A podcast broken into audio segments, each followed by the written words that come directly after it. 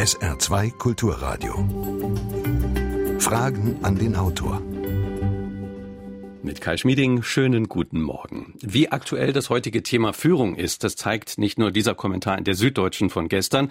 Da heißt es, im Moment machen Konzernchefs, Herren über hunderttausende Menschen eine ganz traurige Figur. Die Bosse der Autoindustrie, denen zur Erklärung der Dieselkrise nichts Erklärendes einfällt, schweigen. Die Krise hat das Ansehen der Industriemanager so beschädigt, wie vor zehn Jahren die Finanzkrise das Image der Banker aushöhlte. Wieder geben Spitzenmanager ein Bild des Jammers ab. Zitat Ende. Wenn man so will, dann erleben wir momentan also ein ziemliches Führungsversagen und unsere heutigen Gäste wollen einen Beitrag dazu leisten, mal zu schauen, was ist eigentlich gute Führungsarbeit? Wie kann sie besser gelingen? Warum läuft so viel dabei auch schief? Was sind psychologische Faktoren dabei? Der Saarbrücker Wirtschaftsprüfer und Organisationsberater Christian Maretek und sein Team haben ein erhellendes Buch vorgelegt mit dem Titel Wege zu gelingender Führung. Es geht darum, wie Führungsprobleme nicht nur in Firmen, sondern auch in Vereinen, in der Politik und in der Gesellschaft insgesamt gelöst werden können. Ich freue mich, dass Christian Maretek bei uns zu Gast ist. Mit dabei ist seine Co-Autorin und Ehefrau Ulrike Maretek. Sie ist Ärztin und hat sich auch intensiv mit dem Thema Führung befasst aus ihrer Perspektive. Schönen guten Morgen. Morgen. Morgen. Welche Erfahrungen haben Sie, liebe Hörerinnen und Hörer, mit Ihren Chefinnen und Chefs gemacht? Wie sieht es in Ihrer Firma oder Ihrem Verein aus, was Führung angeht? Oder sind Sie vielleicht selbst Chef, Teamleiter, Vereinsvorsitzender oder Bürgermeister und fühlen sich angesprochen? Machen Sie mit, rufen Sie uns an unter pardon, 0681 65 100 oder schicken Sie uns eine WhatsApp-Nachricht unter der gleichen Nummer oder auch gerne eine E-Mail, Fragen an den Autor mit Bindestrichen dazwischen at sr.de. Ja, Sie analysieren in dem Buch ganz konkret einen aktuellen brisanten Fall, Dieselgate bei VW und anderen, also die Tatsache, dass man offenbar mit spezieller Software Dieselmotoren so manipuliert hat, dass es eben klappt mit den Abgaswerten. Kann man also wirklich sagen, hat da die Führungsebene gewaltig versagt? Ja, ich denke, das kann man zumindest ganz sicher sagen. Also wir äh, wissen das ja noch nicht genau, aber vermutlich werden die Gerichte das jetzt traurigerweise prüfen müssen und äh, beurteilen, wer wann was gewusst hat und wer welche Entscheidung getroffen hat. Aber dass äh, Führung nicht im Interesse des Konzerns VW an der Stelle passiert ist in den letzten, äh, ja, man kann schon sagen, drei, vier Jahren zumindestens, das ist eindeutig das kann man aus Sicht der, des Führungs, äh, der Führungslehre im Grunde eindeutig sagen. Es war ja so, wenn man genauer hinschaut, offenbar die Führung hat gesagt, Dieseltechnologie hat sauber zu sein und eine andere Wahrheit akzeptieren wir nicht. Ja, da haben Sie völlig recht. Das ist wirklich eine Ideologie gewesen. Und ich habe den Eindruck, wir haben das ja analysiert im Rahmen unseres Forschungsprojekts, hm, dass über Jahre eigentlich ein Druck aufgebaut wurde, dass, dass äh, die Dieseltechnologie im Grunde das Einzige ist, wofür VW steht. Hm, und äh, ja, in diesem Druckumfeld haben äh, offensichtlich irgendwann, äh, ja, ist der Realitätsverlust so stark geworden, dass man sich raus hinaus aus dem rechtlichen Rahmen bewegt hat. Und das ist natürlich verhängnisvoll. Es hat jetzt schon Milliarden, zig Milliarden gekostet und äh, es belastet ganz, ganz viele Menschen, die jetzt Angst um ihren Arbeitsplatz haben müssen. Wie kommt es denn dazu, dass Chefs oder dass Führung äh, so einen Realitätsverlust er erleidet?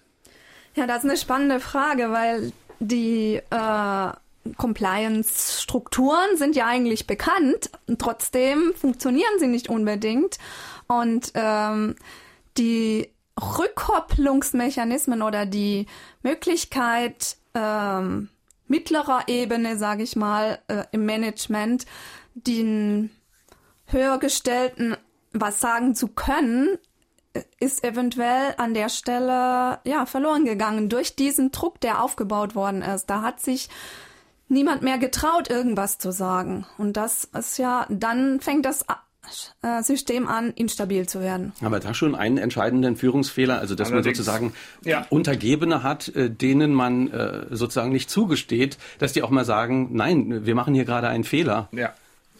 Ja, ich denke, äh, also äh, so viel Druck darf keine äh, Führungskraft aufbauen, dass äh, im Grunde äh, der Realitätsverlust angeordnet wird. Mh, hm, Im Extremfall jetzt scharf formuliert. Und das Tragische ist ja im Grunde, mh, äh, dass man ja noch nicht mal geschafft hat, als 2014 die US-Behörden schon ermittelt haben. Ich habe das ja ganz differenziert vor einem Jahr in dem Buch dann dargestellt. Äh, selbst dann haben sie es nicht getraut, ehrlich zu sagen, dass es so nicht geht. Und dass sie, da hatten sie noch die Möglichkeit und rationales Verhalten hätte das geboten, hätte geboten, sofort an die Öffentlichkeit zu gehen und auch ehrlich die Probleme zu lösen. Äh, es ist ja technisch möglich. Also es ist ja nicht so, dass es unmöglich gewesen wäre. Es hätte natürlich mehr Geld gekostet, kurzfristig, aber viel, viel weniger, als es heute gekostet hat. Aber kurzfristig ist, ist doch ein Stichwort. Ja. Kann es nicht sein, dass in der heutigen Welt sozusagen der kurzfristige Erfolg viel zu sehr im, Vor, äh, im Vordergrund ja. steht und, und, und dass Manager einfach sich nicht trauen, etwas äh, zu machen, was erst Früchte zeigt in, in vielen Jahren? Ja, also das ist natürlich ein Grundproblem unserer Wirtschaft. Da haben Sie völlig recht. 0681 65 100 ist unsere Nummer. Hier haben wir eine erste Frage. Führer darf sich in der Hierarchie einer Firma jeder nennen, der im Organigramm ganz oben steht. Als Führer braucht man kein Diplom, keinen Titel, kein Hochschulstudium, ja nicht einmal Abitur, sondern muss wissen, über was man spricht. Braucht Kompetenz, Branchenkenntnis, Kreativität, Menschenkenntnis und Tapferkeit, um als Führer auch einen Fehler zu machen und dies auch zuzugeben. Dies ist eine These von David Armstrong von Armstrong International aus dem Jahre 1992. Hat dies auch heute noch Aussagekraft? Ja, also aus meiner Sicht äh, würde ich sagen, äh, eine Tapferkeit, Fehler einzugestehen, daran hat es ja gerade gemangelt. Äh, in der entscheidenden Situation, das, was gerade die Hörerin angesprochen hat, die war gerade 2014 gegeben. Wenn man, äh, wenn man da tapfer gewesen wäre und hätte gesagt, ah ja, hier ist ein Fehler gemacht worden, wir nehmen jetzt doch Harnstoffeinspritzung, mh, hm, dann wäre überhaupt kein wirklicher Schaden entstanden. Also es hätte erstmal kurzfristig in dem Jahr 2014 ein bisschen die Bilanz verhagelt, aber es wären nicht 30 Milliarden und die Zukunft unseres gesamten Industriekomplexes im Grunde gefährdet. Wenn man das entschieden hätte, hätte man natürlich mit der Kritik des Vertriebs in der USA leben, äh, in so den USA leben müssen, die gesagt haben, ja, diese, es geht ja da um Einzelheiten bei der Abgasreinigung, äh, dass das äh, die, die Leute möglicherweise überfordert, die Kunden, und dann ja. hätte man, äh, Sie sagen es, möglicherweise aber auch erstmal Einbußen äh, in Kauf Auf jeden Fall. Man hätte kurzfristig erstmal Geld in die Hand nehmen müssen.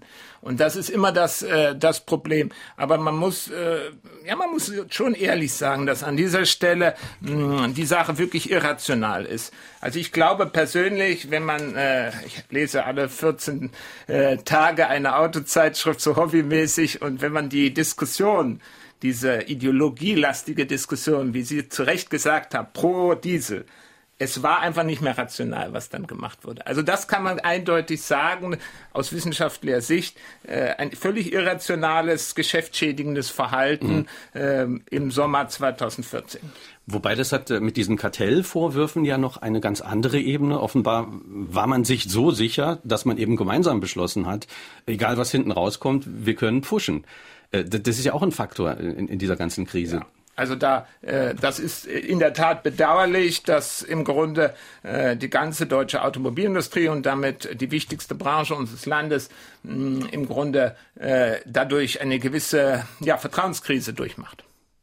Wobei es einen aber auch so ein bisschen wundert, äh, wie konnten denn diese Chefs und Konzernlenker tatsächlich denken, dass man in diesem Umfang pushen kann und es kommt nicht raus? Das ist ja auch wiederum vollkommen irrational.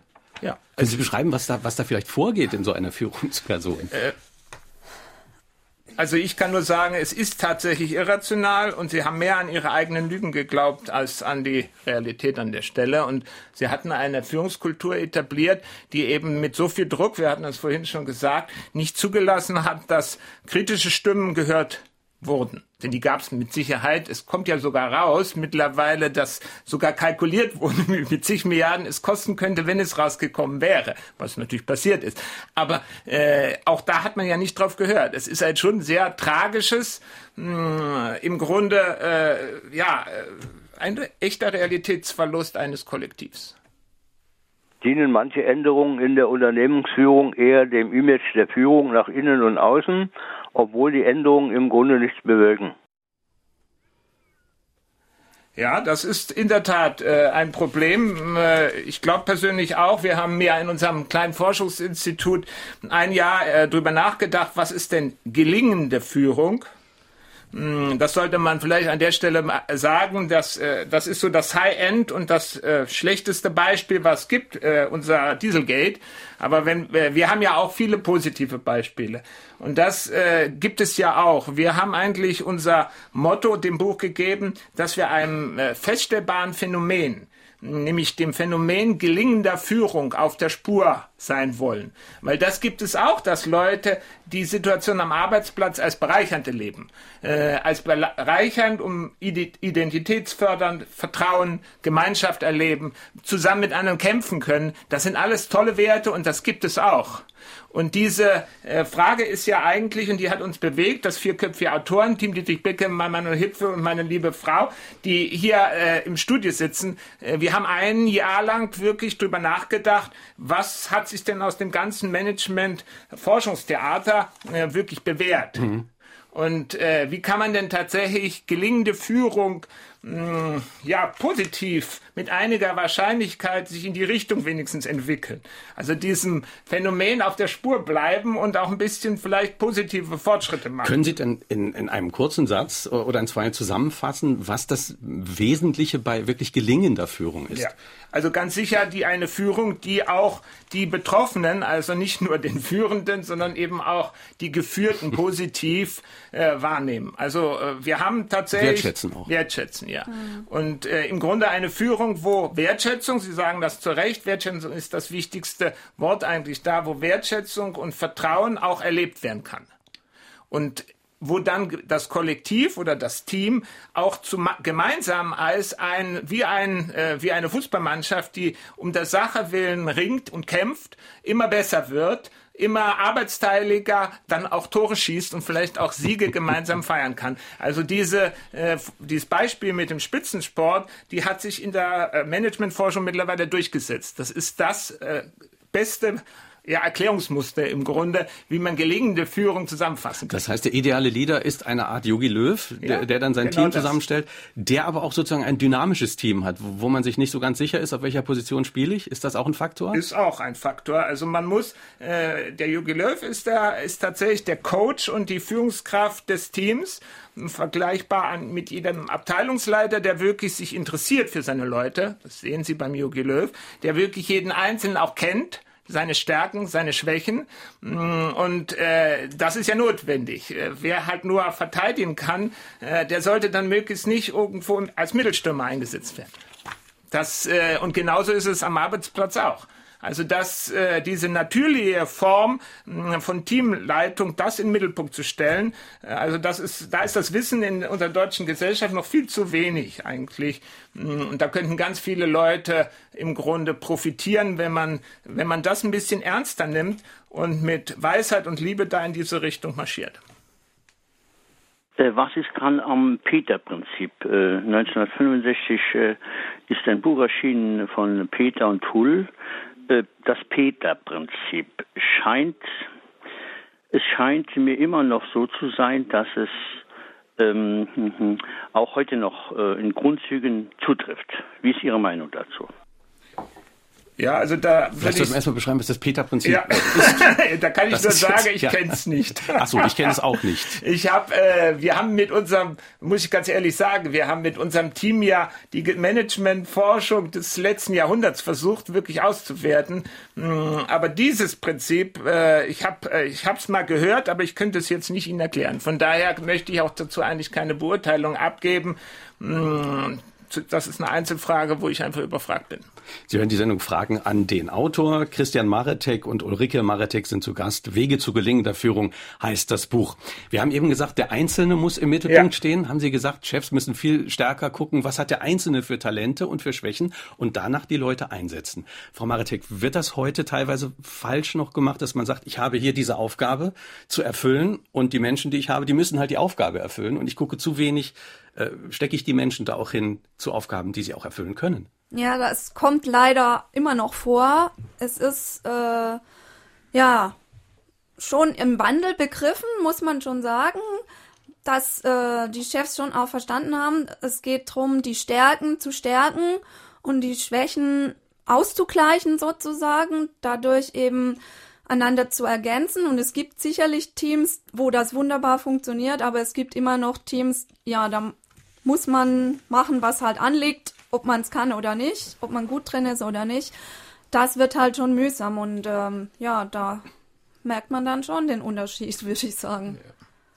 Ja, also aus meiner Sicht vielleicht die, die Ergänzung, das, was meine Frau gerade erklärt hat, ist das Stärkennutzungsprinzip, was sicherlich äh, so ziemlich das unbestrittenste Prinzip überhaupt ist äh, in der gesamten äh, Führungsliteratur, mh, mm, dass wirklich jeder seine Stärken, äh, da wo er sie wirklich hat, da muss er auch spielen. Man, wie gesagt, ein Torwart sollte dann nicht im Sturm aus Versehen eingesetzt werden. Und äh, diese Arbeitsteilung, dafür für die Arbeitsteilung Verantwortung zu, ist ja im Grunde eine der Hauptaufgaben einer Führungskraft.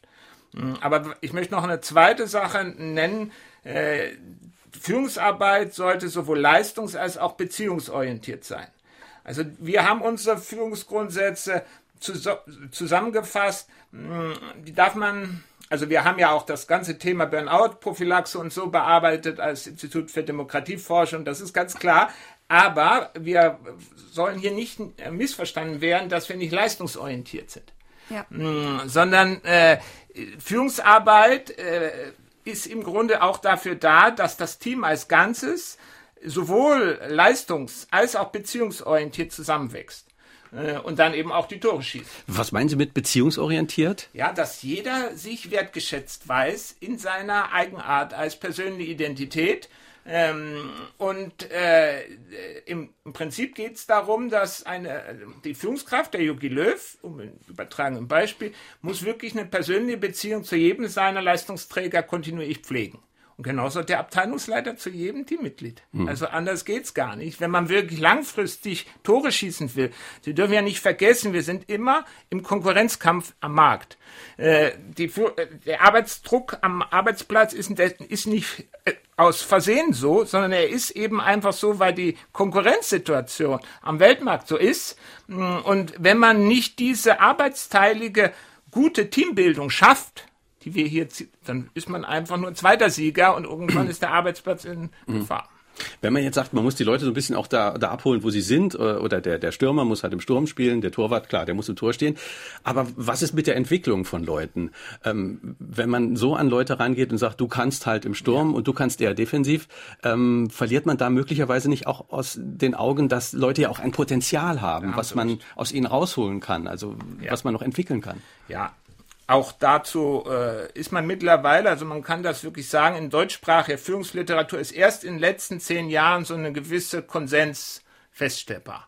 Äh, und man kann deswegen unverkrampft über Führung auch eigentlich erst jetzt in den letzten Jahren reden. Weil man vorher immer gedacht hat, na gut, hier der Hörer mit dem Peter-Prinzip, dass man in irgendeiner Sonder Ideologie mhm. unterwegs ist. Mhm. Ist aber nicht mehr. Mittlerweile sind mhm. sich alle einig. Also es liegt zum Beispiel daran, wenn ich jetzt die Förderung von einzelnen Talenten jetzt betrachte, dann, haben, äh, dann gibt es eigentlich eine ganz klare Erkenntnis, dass die Arbeitstechnik der Umgang zum Beispiel mit dem PC und der Social Media, die Zeiteinteilung, das sich selbst organisieren, die sprachlichen Kompetenzen, das Problemlösungsverhalten, im Grunde und natürlich die Sorgfalt und die Genauigkeit, wie man schaffen kann. Das sind so zentrale Fähigkeiten, die jeden Menschen irgendwo auszeichnen. Und dann kommt die Fachkompetenz und die Innovationskraft und die Sozialkompetenzen und unten drüber die Führungskompetenzen. Das ist mittlerweile alles mh, hm, relativ klar. Ich kann es natürlich nicht in zwei Sätzen zusammenfassen, aber äh, zu Ihrer Frage, dem systematischen Talentaufbau, das gelingt halt wirklich einer Führungskraft nur, wenn er sich auch Zeit nimmt für jeden Einzelnen. Abja Krüger, Haselburg, Lothringen. Die Frage, kann der Autor meine Meinung unterstützen, dass wir eine Überakademisierung im Management haben. Die alte deutsche Handwerkskunst ist verloren gegangen. Früher war man bemüht, einen Werkstoff herzustellen, äh, der unter sittlichen Voraussetzungen auch verkaufsgerecht gewesen ist. Heute wird nur noch auf Gewinnmaximierung äh, hingearbeitet. Auf Wiedersehen, Ihnen. Ja, also würde ich, äh, würde ich sagen, äh, dass äh, die handwerklichen Fähigkeiten sind auch ganz zentral wichtig und mh, die Überakademisierung wird in der äh, Wissenschaft und in der Presse diskutiert. Hm, ehrlich gesagt, ähm, das Letzte, was Sie sagten, das fand ich wirklich treffend. Äh, es darf nicht nur ums Geld gehen. Es muss auch um die Menschen gehen. Deren Talente müssen wirklich auch gesehen und entfaltet werden. Hm, und das ist unabhängig vom Handwerk. Das gilt auch für jeden IT-Arbeitsplatz. Inge Käufer aus Saarbrücken schreibt uns eine E-Mail äh, an Fragen an den Autor mit Bindestrichen dazwischen at sr.de. Sie schreibt, es gibt ja auch Betriebe oder Firmen, deren vorrangiges Ziel nicht der Geldgewinn ist. Dazu gehören zum Beispiel Kirchengemeinden. Dennoch müssen sie kämpfen. Welche Machtausübung passt da wohl zum Beispiel gut zu Pfarrgemeinderäten bzw. zu den Presbytern? fragt Inge Käufer aus Saarbrücken.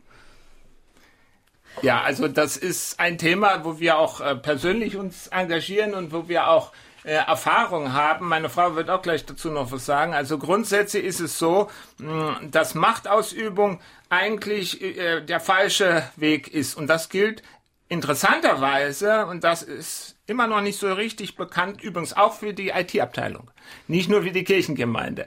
Es geht immer erst um Beziehungen, vernünftig stabile Beziehungen und um die Sache, was die IT-Abteilung schaffen soll und was die Kirchengemeinde unter Umständen organisieren soll und äh, wie sie weiterkommt im Verhältnis zum äh, Pastor, zur Nachbargemeinde und so weiter.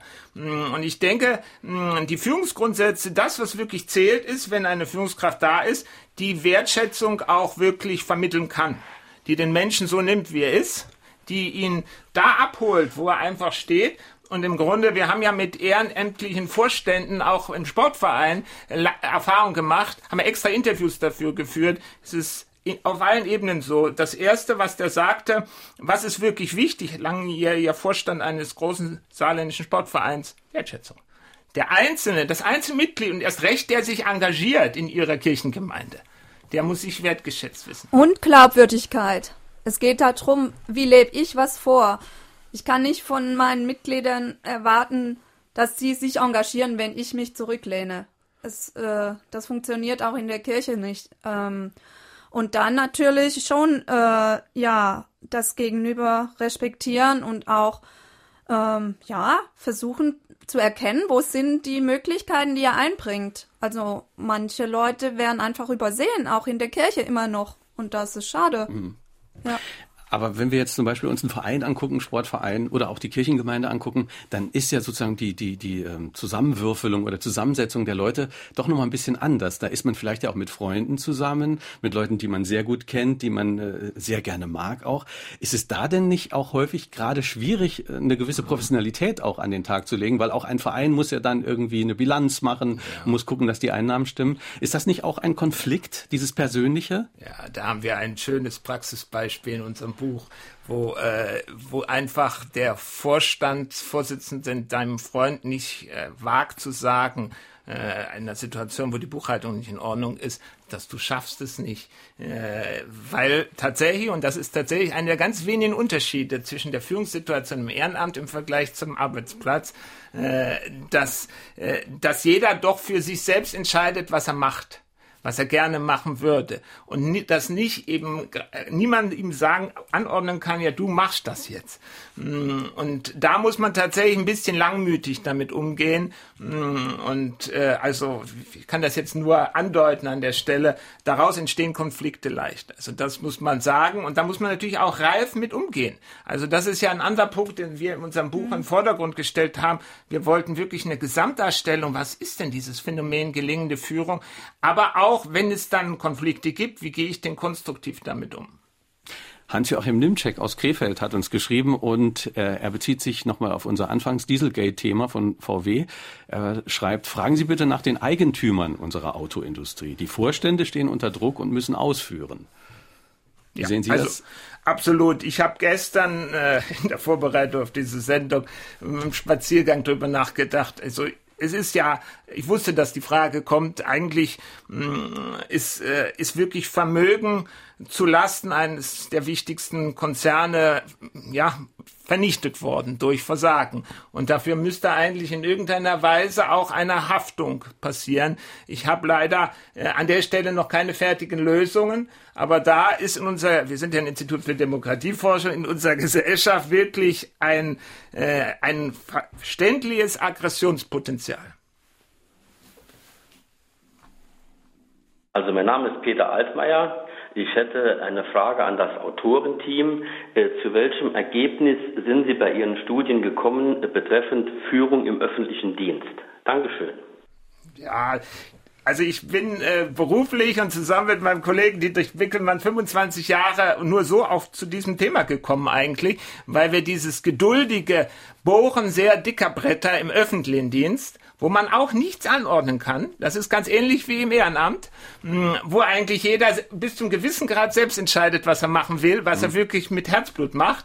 Hm, Im Grunde äh, trotzdem positive Entwicklungen, Anstöße äh, zu geben. Und da bin ich Ihnen dankbar für die, äh, für die äh, Frage, weil ich habe durch dieses äh, geduldige Bohren dicker Bretter als Change Agent, wie man so sagt, also als Berater, der einem einer Gruppe von Menschen eigentlich ja nur helfen will. Aber bei, die bei wollen Veränderungsprozess nicht. Bei Veränderungsprozessen. Mhm. Aber die, die wollen einfach nicht oder die können nicht oder was auch immer. Äh, auf, über die Schiene bin ich im Grunde zur Psychologie gekommen und habe Schritt für Schritt kapiert, mh, hm, ja, was, wie gehe ich denn eigentlich mit Menschen um, dass sie sich wertgeschätzt und mitgenommen fühlen? Aber zu welchem Ergebnis sind Sie gekommen? Sie haben ja auch Einblick in Führungsetagen, haben Sie gesagt. Sie sind ja auch ja. Berater gewesen oder sind es auch teilweise Immer noch. noch ja. Wie bringt man denn Leute dazu, äh, zu sehen, diese Veränderung ist jetzt gut und ich will diese Veränderung mitmachen und ich will jetzt nicht bremsen und Veränderung ja. kann auch was Gutes sein? Also das ist eine sehr spannende Frage. Äh, ich kann nur sagen, wir haben in unserem Verein darüber wahrscheinlich auch mehr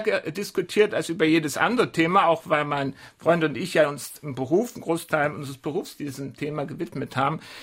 Ich denke, äh, wenn man im Beratungsprojekt eine wirklich gute Beziehung zu den Betroffenen aufgebaut hat, dann erzählen die einem wirklich auch, äh, ja, wo sie eigentlich ihre Probleme sehen. Und über die Schiene, wenn man dann den, äh, verstanden hat, wo eigentlich das Problem ist, er ist irgendwo verletzt durch ein Fehlverhalten von XY, mh, hm, dann kann man helfen. Dann kann man wirklich helfen, dann kann man auch zerstrittene Abteilungen äh, im Grunde durch eine geeignete Art wieder zusammenbringen. Wenn man so mit Leuten spricht äh, über Probleme, die sie so im Betrieb haben, dann sagen die einem häufig, ja, okay, ich fühle mich manchmal nicht wertgeschätzt. Die sagen aber auch, ich habe teilweise zu wenig Eigenverantwortung. Die sagen, äh, ich muss etwas ausführen, was ich von oben gesagt bekomme und dann bearbeite ich das möglicherweise ja. und ernte im Prinzip aber auch am Ende gar nicht so sehr die Früchte dafür, weil ich sehe dann möglicherweise, dass mein Chef dann äh, sich damit schmückt. Äh, brauchen wir vielleicht flachere Hierarchien auch, wo die Leute auf der unteren Ebene mehr Verantwortung übernehmen? Also wir brauchen auf jeden Fall mehr gelingende Führung im öffentlichen Dienst. Äh, das ist ein so komplexes, anspruchsvolles Thema, dass ich da zögere äh, mit äh, Patentlösungen. Es geht wirklich um das Wie. Wie gehe ich damit um? Wie kann ich eigentlich, habe ich überhaupt eine Vertrauensbeziehung in meinem Team?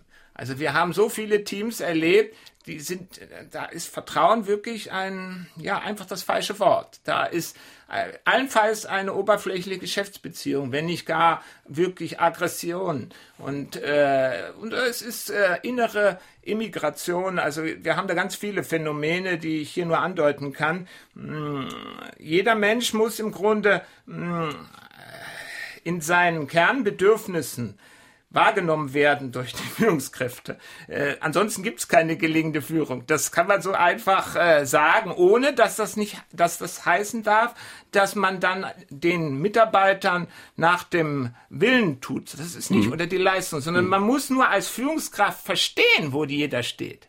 Man muss ihn verstehen, warum er denn so ist, wie er ist. Ansonsten kann man ihm nicht helfen also und kann man nicht dem Team helfen. Muss irgendwo auch ein Psychologe sein. Das ist auch ja. sehr viel verlangt ja von einem Chef. Ja. Das ist richtig. Also an der Stelle sage ich aber immer, die Eigenverantwortlichkeit, erst recht, wenn es in Richtung Burnout-Prophylaxe geht, die Eigenverantwortung hat der jeweilige Mitarbeiter. Er darf sich auch nicht alles gefallen lassen. Er muss auch kritische Hinterfragen stellen und so weiter. Mm, Im Grunde, mm, die also ein Therapeut, ein, ein Chef darf kein Therapeut sein. Das ist einfach nicht die Funktion. Aber er muss den Menschen verstehen, wenn er wirklich im eigenen Interesse ein lebendiges, vom Vertrauen und Wertschätzung geprägtes Spitzenleistungsteam haben will. Ansonsten kriegt er hm. das nämlich nicht. Martin Sand schreibt uns über WhatsApp 0681 65 100 ist unsere Nummer. Sie können da uns also auch eine WhatsApp schicken. Und er hat einen konkreten ähm, Vorschlag. Sollten Führungsaufgaben in einem Team einfach mal rotieren?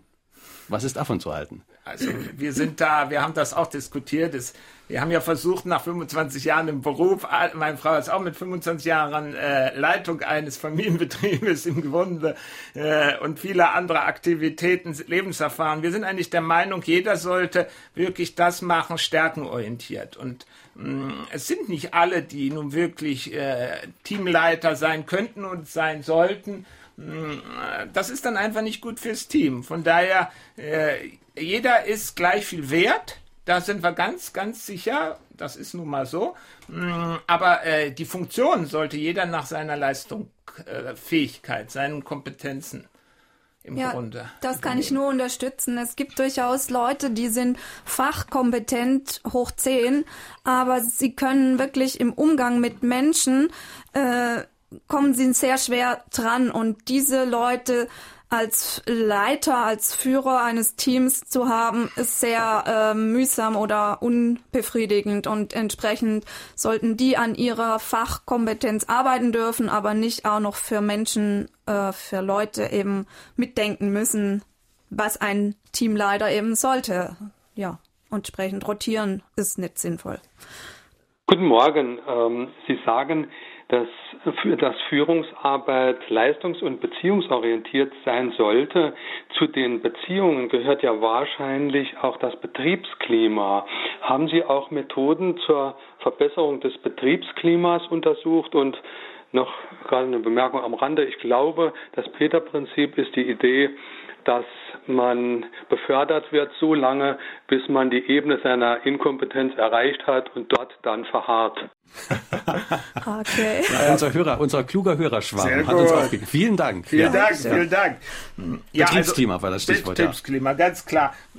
Also wir haben auf jeden Fall darüber sehr viel nachgedacht. Ich denke, das Wichtigste fürs Betriebsklima ist das gute Vorbild der Führungskräfte. Das muss man einfach so sagen. Und der Umgang, den jeder Einzelne mit seinen Leuten jeweils hat in der Pyramide und so weiter.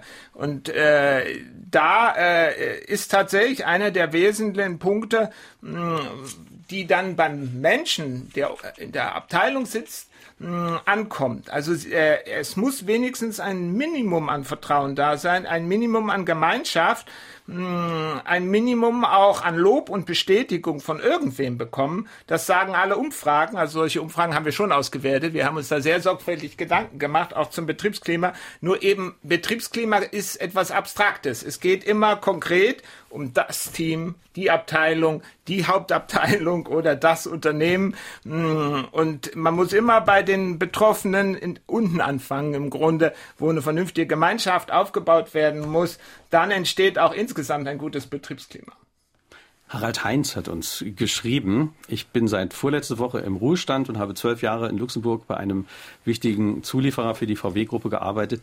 Was ich dort an Führungsschwäche im absolut falschen Sinne kennengelernt habe, sprengte meine Vorstellungskraft. Wenn Sie glauben, es gäbe Hoffnung, so etwas in einer Firma mit dem gleichen Patron im Umfeld zu äußern, ich glaube nicht daran und die Mitarbeiter auch nicht. Die Folge mehr Fluktuation bei den nachfolgenden Mitarbeitern. Ja.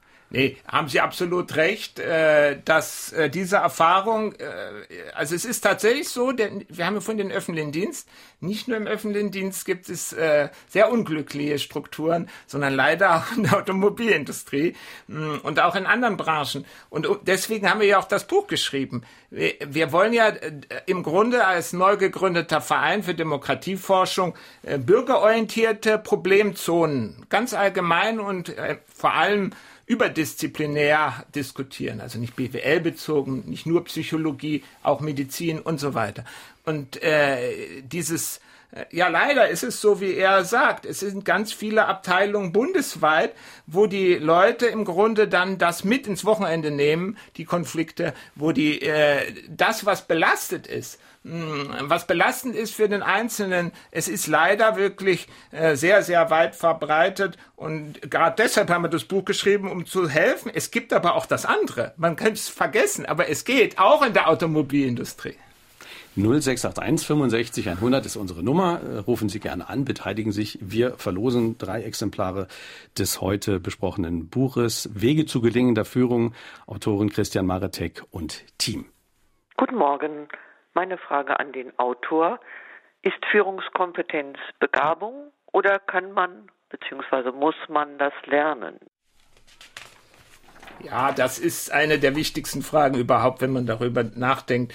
Hm, da haben Sie völlig recht. Also beides würde ich sagen. Also das, äh, die Begabung ist schon wichtig, aber Sie können auch vielleicht 70, 80 Prozent von dem, was mittlerweile für unsere kulturhistorische Situation an, allgemein anerkannt ist als Führungsgrundsatz, was wir hier so auflisten, das können Sie auch lernen. Das kann im Grunde jeder, der es lernen will, auch lernen. In Grenzen natürlich, je nach seiner individuellen Begabung, hm, mit Problemen hier und dort. Aber äh, es ist einfach auch vieles zu wenig bekannt. Das war eigentlich unser Anliegen, das Wissen um gute Formen, sich selbst zu führen und andere zu führen, äh, ist in unserer Gesellschaft überhaupt noch nicht wirklich bekannt. An welcher Stelle sollte das denn gelehrt werden? Ja, äh, da haben wir, weil wir beide ja zwei Gymnasiastinnen hatten, beziehungsweise noch haben, die jetzt gerade beide Abitur gemacht haben. Wir sehen, dass in den saarländischen Gymnasien schon sehr positive Ansätze sind, mh, wo auch so Arbeitstechnik, mh, Selbstorganisation und so weiter äh, äh, wirklich gelehrt wird und geübt wird. Und darauf sollte man aufbauen. Die äh, weiteren Sozial- und Führungskompetenzen müssten dann vor allem an den Hochschulen weitergelehrt werden. Und da muss man sagen, da müssen die Hochschulen auch bereit sein, Praktika zu diesem Thema mit zu integrieren, weil da ist immer der Praxistheorie-Konflikt. Also äh, man kann halt wirklich mit nur mitreden in, auf dem Thema, wenn man halt, was ich, 20 Jahre im Beruf war. Mhm. Wenn man auch schon mal acht Jahre ein Team geleitet hat. Wenn man auch also das sind einfach mein Erfahrungshorizont. Äh, jemand, der, äh, der einfach äh, nur an der Hochschule war, wird darüber nicht wirklich äh, überzeugend äh, Vorlesungen halten können. Aber Sie sagen ja, das Thema ist schon wissenschaftlich erforscht, inzwischen Fall. einigermaßen.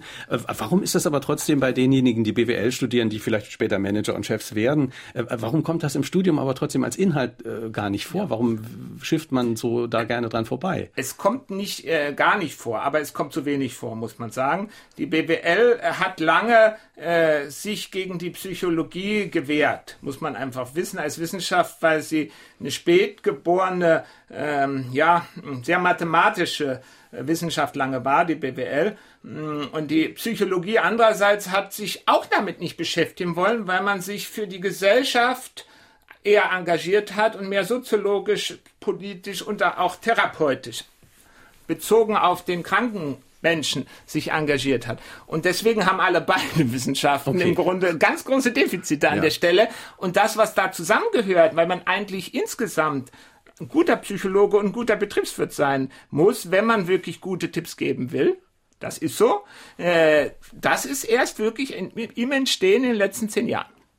Walter Digomay äh, hat uns eine E-Mail geschrieben.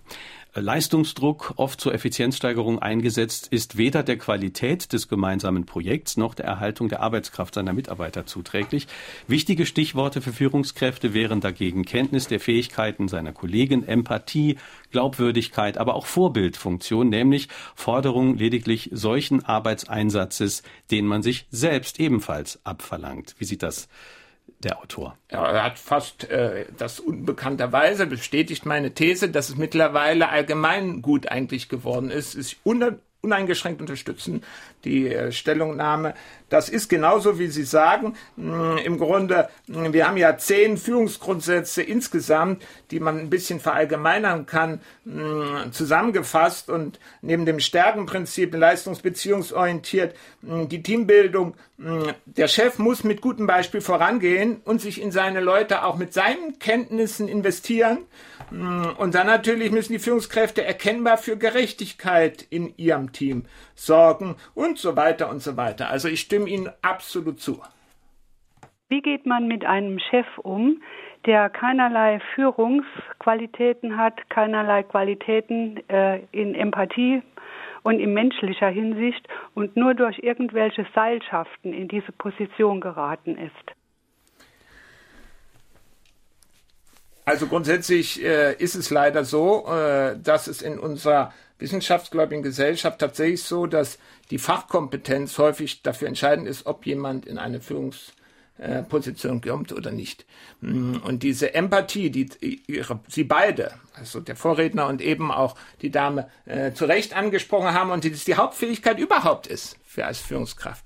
Mm, äh, wenn, die, wenn man das nicht hat, sich den Menschen die Teammitglieder wirklich, die einem anvertraut sind, wirklich ernst zu nehmen und überhaupt zu verstehen, was sie denn können, was sie nicht können und so weiter, dann, äh, dann kann man kein guter Chef sein. Das ist einfach so. Mm, und an der Stelle kann ich nur dafür werben, mm, trotzdem äh, den Chef als Menschen mh, weiterhin äh, anzusehen und mit ihm einfach trotzdem versuchen, eine gute Beziehung aufzubauen und gegebenenfalls da auch ihm das mal anzudeuten, dass äh, ja, dass da äh, ja Defizite möglicherweise äh, gesehen werden, wobei sie natürlich immer in der, ja, sie müssen immer in der äh, ich äh, äh, habe die Erfahrung gemacht, genau. ich habe es erlebt. Sie dürfen nie sagen, du bist so, sondern äh, das ist so wie mit ähm, ja, Feedback-Regel eigentlich. Genau so ist es. Das ist der Punkt, dieses Upward-Feedback ist noch, sage ich mal, zu wenig auch in, in, in verschiedensten Bereichen ja. ausgeprägt.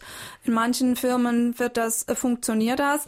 Ähm, aber es äh, ist natürlich absolut wichtig, weil jeder Chef auch davon profitiert, dass er was von unten gesagt bekommt und er sollte sich das gerne zu Gemüte führen. Ähm, die Frage ist natürlich schon, wie gehe ich mit so einem Chef um?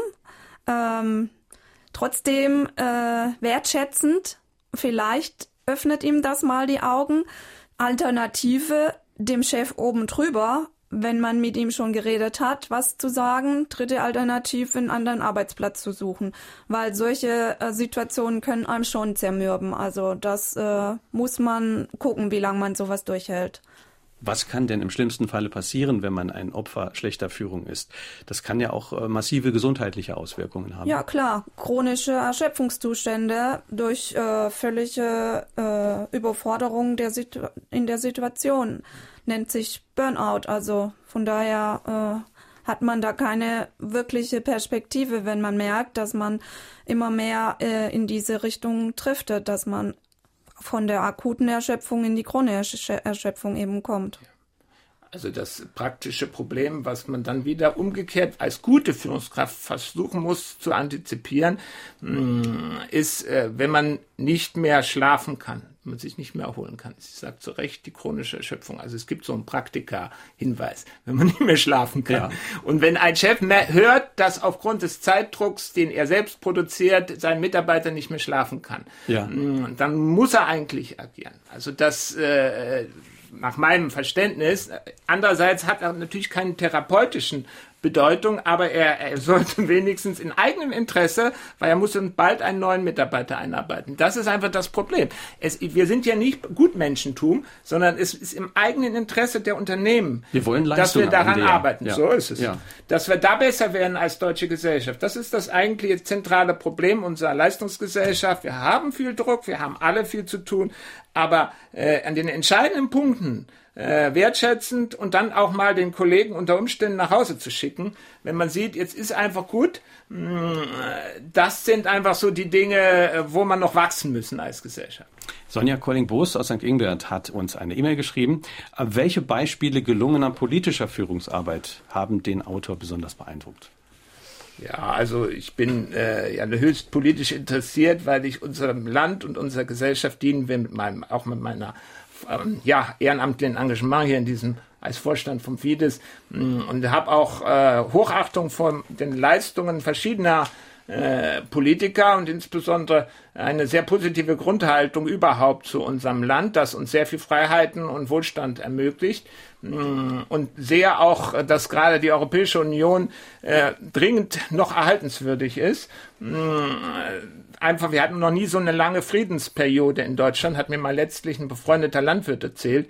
Und das ist im Grunde die erstaunlichste äh, Entwicklung äh, positiver Art. Und die geht, droht jetzt zu, äh, im Grunde verloren zu gehen, wenn wir nicht aufpassen, wenn das jetzt auseinanderbricht. Mm, also ich möchte keine Namen nennen, dazu bin ich einfach zu sehr Wissenschaftler jetzt, um einzelne Politiker hervorzuheben, äh, überparteilich sowieso, aber die, äh, die Schaffung der Europäischen Union mm, ist vom Grundsatz her sicherlich die Leistung, die mich am meisten persönlich beeindruckt hat.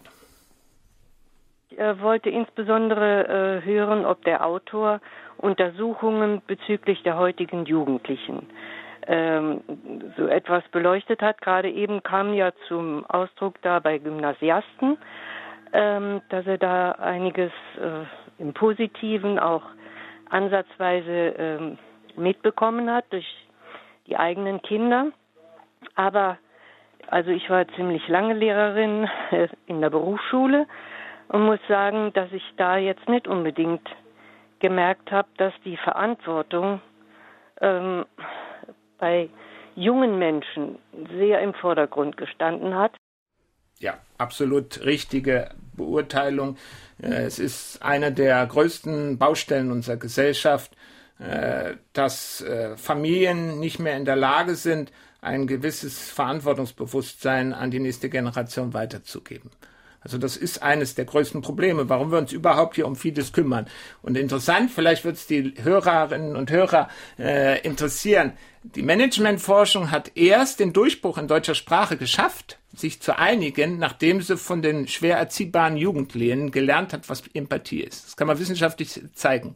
Die ganzen großen Managementforscher von etwa so vor 20 Jahren haben alle geguckt, ja, wie ist denn das mit Vertrauen? Die Psychologie hat das Wort Vertrauen auch ausgeklammert gehabt, von daher gab es das einfach alles noch nicht.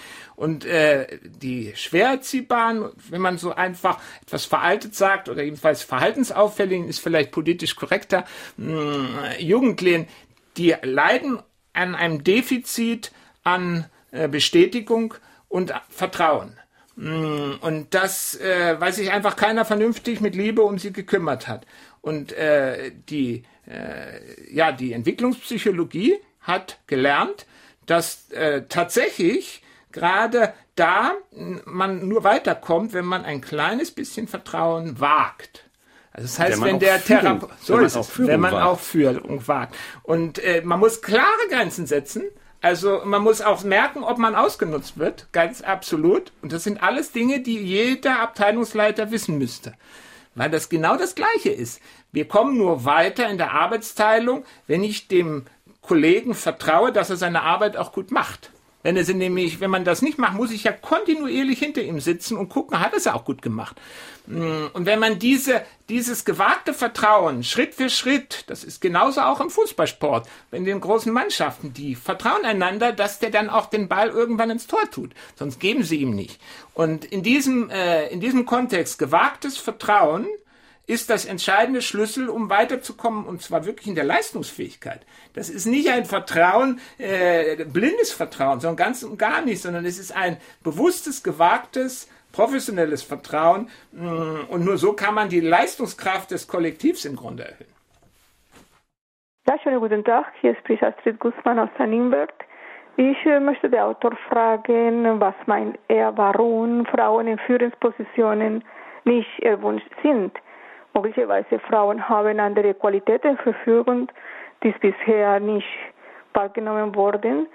Sind unter anderem Ehrgeiz und auch zum Beispiel die Einhaltung von Geschäftsgeheimnissen trotzdem äh, auch noch behalten. Möglicherweise Frauen werden nicht erwünscht, eben weil dieses Risiko wird als schlecht kalkuliert. Also ich kann nur meine Hochachtung vor dem weiblichen Geschlecht nur immer ausdrücken, weil ich persönlich äh, der Meinung bin, dass wenn wir mehr Frauen in Führungspositionen hätten, hätten wir auch einen Teil dieser Probleme, über die wir heute reden, Schmieding, wirklich ein weniger, weil die intuitiv einfach dieses klein bisschen Vertrauen schenken, von dem wir gerade gesprochen haben, mit ihren Kindern schon durchmachen und auch von ihrer ganzen Persönlichkeitsstruktur eher äh, verstehen, und einfach auch leben als wir Männer.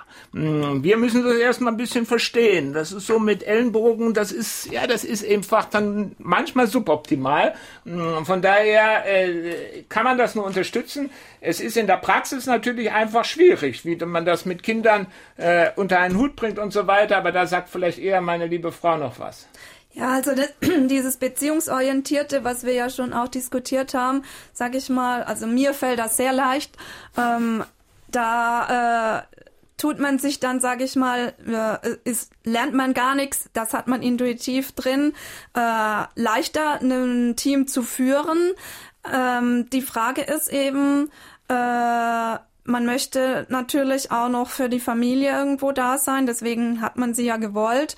Und äh, das ist natürlich die zeitliche Frage eben, wie vollzeitlich muss ich einen Job machen? Der Mann kann ja auch für die Familie da sein. Ja, ja, aber je nachdem, was ich für einen Ehemann habe, mhm. kann der oder kann der nicht.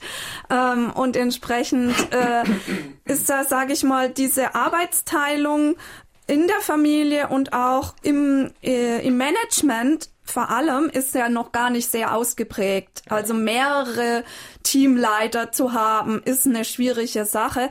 Ich denke gerade ans Krankenhaus, da hat man ja eine, eine, äh, eine Stationsleiterin und eine Stellvertretung und äh, sowas funktioniert schon, kann funktionieren. Manche mögen sich auch nicht, dann wird es sehr schwierig für die Station. Aber man kann das ja schon machen und das ist ja auch eine gute Ergänzung. Aber ähm, in manchen Etagen ist das halt noch nicht angekommen. Hm. Melanie Hahn aus Marpingen hat uns eine E-Mail geschrieben. Eine Frage darin, wie groß sollte ein Team maximal sein, damit eine Führung gelingt? Ja, da gibt es ziemlich klare, äh, klare Erkenntnisse. Also wir hm, empfehlen eigentlich, äh, sind es nicht größer als sechs, sieben, acht Leute unter einer Führungskraft, weil äh, ansonsten kann man den hohen Anspruch, den wir hier äh, auch, äh, kann man ja nicht leben. Also wenn man, man muss ja noch seine eigene Arbeit schaffen.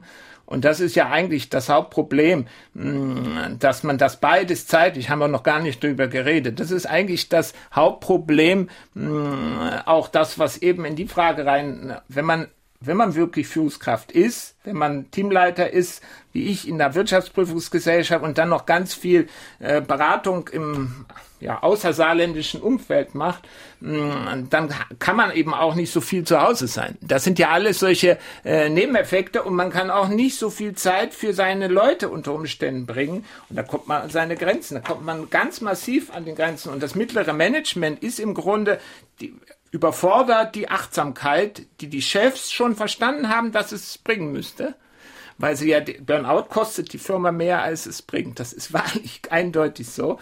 Hm, Chefs wissen es, aber das mittlere Management ist überfordert hm, und kann es nicht leben, weil der Druck viel zu stark ist. Und über diese wirklich gesellschaftlichen Probleme, deswegen haben wir unser Buch geschrieben, man kann schon, aber da muss man, muss man etwas ausführlicher ausholen. Kann man gute Führung lernen? Und äh, welche Voraussetzungen muss man mitbringen, um eine gute Führung zu leisten? Ja, ich hatte eben äh, schon gesagt, die äh, persönlichen, mh, hm, die persönlichen Fähigkeiten. Also wenn man kein Interesse an Menschen hat, äh, also die äh, Managementforschung sagt ganz klar, der Manager muss eigentlich ein Beziehungskünstler sein, wenn er wirklich gut sein will. Und äh, wenn man kein Interesse hat, dann dauernd neu kennenlernen von neuen Leuten dann ist man einfach ein, als schon als Teamleiter eigentlich nicht der Richtige. Hm, das ist eigentlich vielleicht die kürzeste, äh, die kürzeste Antwort. Vorhin hat es ja eine ihrer, äh, eine Hörerin gesagt mit dem klassischen Fachwort der Empathie. Man kann niemanden empowern, wenn man keine Empathie hat. Die beiden Begriffe sind ja verwandt. Äh, ohne das geht's einfach nicht. Sie haben jetzt für dieses Buch ja neueste Forschungsliteratur auch ausgewertet. Was würden Sie denn sagen, in welche Richtung wird sich Führungskultur, die wir erleben, entwickeln? Werden die Hierarchien immer flacher?